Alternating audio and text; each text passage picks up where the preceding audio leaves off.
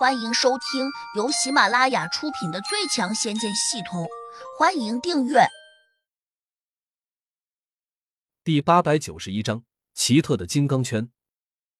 他忍不住问：“你拿我的戒指做什么？”胡杨也没有隐瞒，说：“我想假装一下你，假装做我，什么意思？”千岛地仙愣道：“这都不明白？好吧，我便给你看。”嗡！胡杨摇身，突然就变成了千岛地仙的模样，然后不慌不忙的把戒指戴在了手上。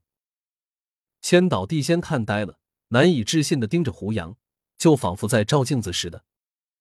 因为胡杨变得太逼真了，准确点说，真的是一模一样，连千岛地仙自己都觉得看不出一点破绽。你，你变成我的模样，想做什么？千岛地仙的声音已经变了，自然是有用，我没空和你哆嗦。千岛，你在这里乖乖的待着。还有，我得提醒你一句，别招惹我的小白，否则他要是把你咬死了。我可不负责。胡杨伸手把肩头上的白色灵兽抓过来，放在旁边的树枝上。这是什么灵兽？千岛地仙忙又问了一句：“麒麟。”胡杨吐出两个字，身体突然虚化，顿时失去了踪影。麒麟，神兽。千岛地仙瞪大了眼睛，心里莫名的又有些恐慌。虽然不能确定胡杨是不是在恐吓自己，但是眼前这只能够在空中来去自由的灵兽，还是给了他足够的压力。他怎么可能拥有一只高贵的麒麟神兽？呃，不可能！胡杨这小子一定是骗我的，这怎么可能是麒麟神兽？千岛地仙念了几句，终于还是没有忍住，冲着麒麟神兽握拳挥舞了下，一边又怒道：“小东西！”我不怕你。嗖！随着一声疾风吹过，千岛地仙立刻感到手掌上传来钻心的痛。他吓了一跳，低头一看，这才惊骇的看见手掌上竟然少了一块肉，鲜血淋淋，那里几乎露出了骨头。他哦的一声大叫，突然又看见白色灵兽正伏在他的身前一米开外，嘴里还叼着一块血肉。他顿时反应过来。刚才自己被咬，一定是这只灵兽干的。这速度太快了，千岛有些绝望，捧着受伤的手，却又不敢再发作，担心激怒这只灵兽，自己会更加遭殃。胡杨已经出了重要空间，他一路网络不凡的驻地飞过去，心里盘算着怎么对付他。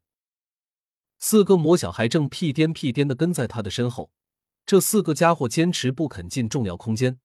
可能担心胡杨誓言，进去之后就不再把他们放出来，那他们可就失去自由了。胡杨也没法强求他们，但是如果这样带着去找洛不凡，显然不太方便。你如果能拿一个可供我们自由进出的法宝，我们一定听你的吩咐住在里面。你叫我们出来，我们才出来，你看如何？黑风金魔认真的问胡杨。行。胡杨迟疑了下。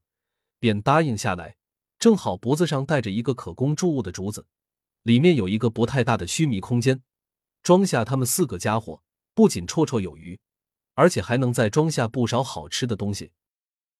对于这四个半魔半神的东西，胡杨不得不以安抚为主。在经过一个集镇时，他特意买了几只烤全羊和烤兔子、烤鱼，一股脑儿放进了珠子里面。四个家伙这才迫不及待的钻了进去。这么贪吃，以后要是被别人发现，他们有这么一个致命的弱点，岂不是随时可能在美味的引诱下背叛自己？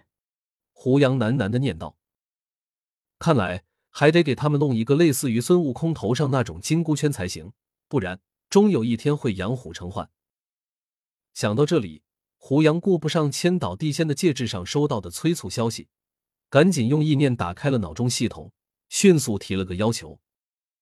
系统很快回话，已经找到了符合要求的金刚圈，请问主人需要兑换几个？